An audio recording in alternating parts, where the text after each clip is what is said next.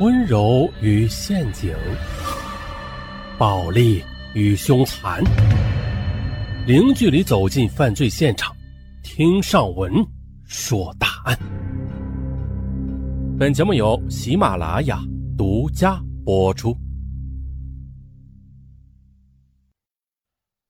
本期的案说的是文玩诈骗，它的套路啊很深。假设你是一个文玩艺术品的收藏者，包括一些古董啊什么的。某天就有陌生人打电话给你，说宣称有买家想要以高价来收购你的藏品。不过嘛，啊，在此之前呢，呃，需要先将藏品送往专业的检测机构进行年代检测以及鉴定，鉴定无异议之后的，方可后续交易。这时。你会如何选择呀？啊，咱们来说一下。说是某刊的记者从上海市静安区人民检察院了解到，从二零一五年的年底开始，犯罪嫌疑人殷某、陈某等人就经过预谋啊，在本市静安区成立以文玩艺术品买卖为主要业务的 RC 公司，并且事先商量由 WD 公司收取客户检验费用。再根据成本比例返还给 RC 公司绝大部分的检验费。就这样，殷某、陈某等人又通过公司网页虚假宣传、招募业务经理等，还在网络上的各大论坛也是主动出击，寻找意欲出售文玩藏品的卖家，并且还对外宣称公司将高价收购各类个人藏品，或者为其寻找买家，以此来大肆的招揽客户。说白了，他们就是通过设置第三方检测的陷阱，表面上骗取客户的信任，但是暗地里却与 WD 公司负责人叶某共谋。啊，由 WD 公司出具所谓的藏品不到年代的检测结果，一方面是诱骗被害人支付高额的检测费，另一方面，他们又以不符合收购要求回避收购义务。就这样，短短两年不到的时间里，他们就以此方式。共骗取被害人检测费二百七十余万元，啊，不知各位听友听明白没有啊？那下面咱们再举几个例子。本案它的故事性不大，上文只是简明扼要的给大家把这样的骗局给说明白了，谨防大家上当受骗。好，那作为本案的承办人之一的朱海荣检察官，他跟记者是这样说的。家住上海的田先生是名光绪元宝币的持有者。他是在二零一六年七月的。田先生他通过了网络注意到了 RC 公司所发布的信息，其中啊，RC 公司所宣称的可以把客户的藏品以高价进行交易的话，深深的打动了田先生。于是他就当即的根据网页上的联系方式找到了 RC 公司的业务员小陈。根据田先生事后的回忆说，小陈当时自称是 RC 公司的业务经理，在与田先生取得联系之后的，就要求后者先发几张光绪元宝币的照片过去。小陈就说了，从照片上看啊，能看到钱币的包浆，看样子像是真的，因此 RC 公司可以以高价收购。但是在此之前的，必须先看一下实物。于是啊。对自己藏品满怀信心的田先生，便带着这枚光绪元宝币前往 RC 公司去赴约。看到田先生如约而至，小陈的语气也有所变化。他又跟田先生说了：“光凭这肉眼呐，还不能断定这枚钱币的真正价值。要想完成收购，那就必须通过第三方检测机构，就是 WD 公司的检测。当然了。”小陈也不忘继续的向田先生抛出诱饵，说：“如果通过检测，那么 RC 公司将会以一百二十万元的价格进行收购。”哇！信以为真的田先生当日的便与小陈在 RC 公司谈妥了检测费两万三千元，并且又签订了检测合同。随后的两人便来到了 WD 公司进行检测，可结果却让田先生意外。这枚光绪元宝币的检测结果为非官版制的流通币，那大家能听懂啥意思吧？就是啊，这枚光绪元宝币，它的年代没有问题，但是却不是官方所制作的，属于民间制作，嗯，就就是假币，不符合收购要求，交易失败。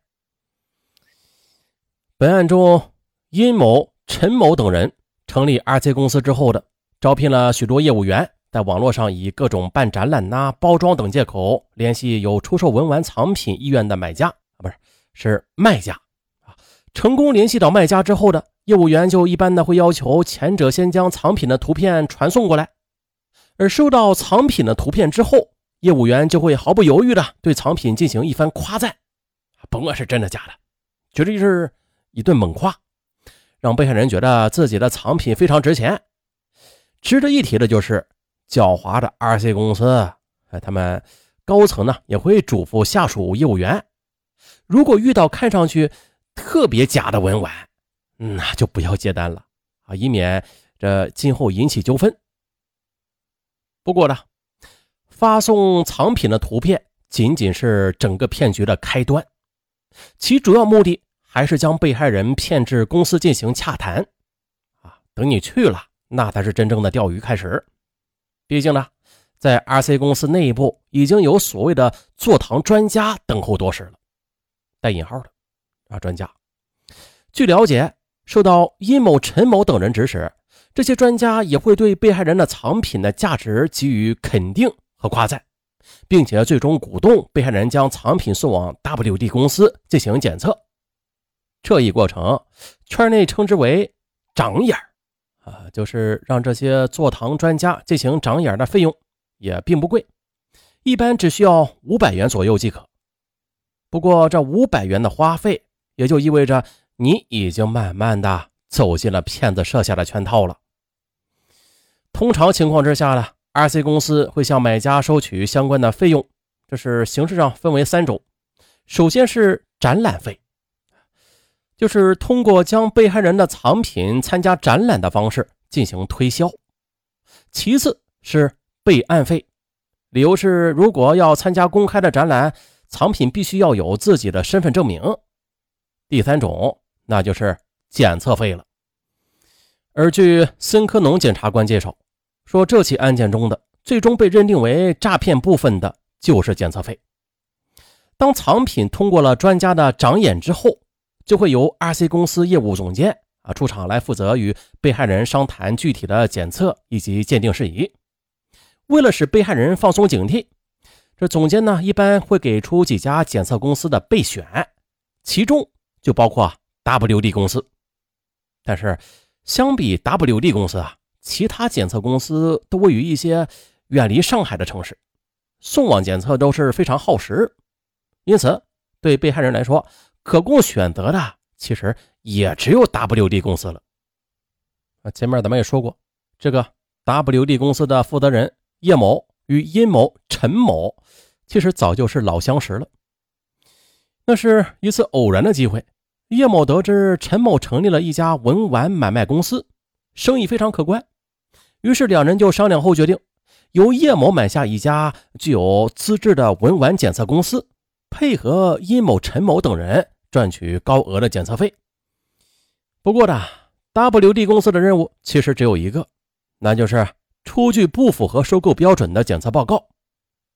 在 W 公司出具检测报告中，往往会以这藏品不到年代或者非官版等理由来告知被害者，说啊，你这个收购失败，高额的鉴定费那自然也是概不退还了。至于检测费的分成 WD 公司会留下一小部分，剩下的大部分都要交给 RC 公司，并且从总监到业务员进行层层瓜分。咱们再来纵观整起案件，似乎每个环节看起来都合乎法律规则。因此啊，想要准确而又严厉的打击犯罪，对检测机关也是提出了更高的要求。首先就是要锁定其诈骗的行为。在谈到为什么。将检测费作为最终认定为诈骗部分的原因时，孙科农检察官是这样说的：“作为一家主营文玩交易的公司，可是 RC 公司大部分的利润却都是来源于检测费用，而且呢，所有业务员和总监的工资提成来源也都是与检测费用相挂钩的，这就极为不正常了。同时的，作为一家文玩藏品买卖公司，在没有检测资质的情况之下，与被害人商谈着检测费用的相关问题，在支付检测费用时，又让被害人误以为这钱款是支付给了检测公司，而实际上这些钱大部分是被 RC 公司收入囊中的。再就是值得一提的是啊，RC 公司从成立到案发的半年多时间里，几乎就没有成功收购过文玩藏品和收购藏品的案例。又经过调查，最终认定涉案金额是二百七十余万元。来推算一下。半年内，经 WD 公司进行检测的藏品至少有一百余件，可是，在这一百余件的藏品中，竟然没有一次成功出售的记录。这反过来也就足以证明了，RC 公司是打着出售的幌子来骗取被害人的钱财的。那么，究竟是出于何种原因，使得众多犯罪分子偏偏的将焦点锁定在文玩艺术品鉴定的环节呀？其实很简单呐，这文玩艺术品本身的价值存在的复杂性和不确定性，给了犯罪分子啊可乘之机。其次，目前的文玩艺术品流通市场各项服务费收取并没有明确的标准，没有标准就有漏洞，其中就包括了所谓的检测费。据检察官介绍说，在殷某等人的这起案件中。犯罪嫌疑人与被害人在商谈检测费用之时，甚至连行规都顾不上，而是采取因人而异的办法。啊，遇到好说话的、看上去很有钱的被害人，价格就定的高一些；反之，则可以相应的减少一些。哎，啊，这儿大家也得有所悟啊。这现实生活中啊，不要去炫富，咱们呢要炫穷，对，省钱。好了，这案子就到这儿。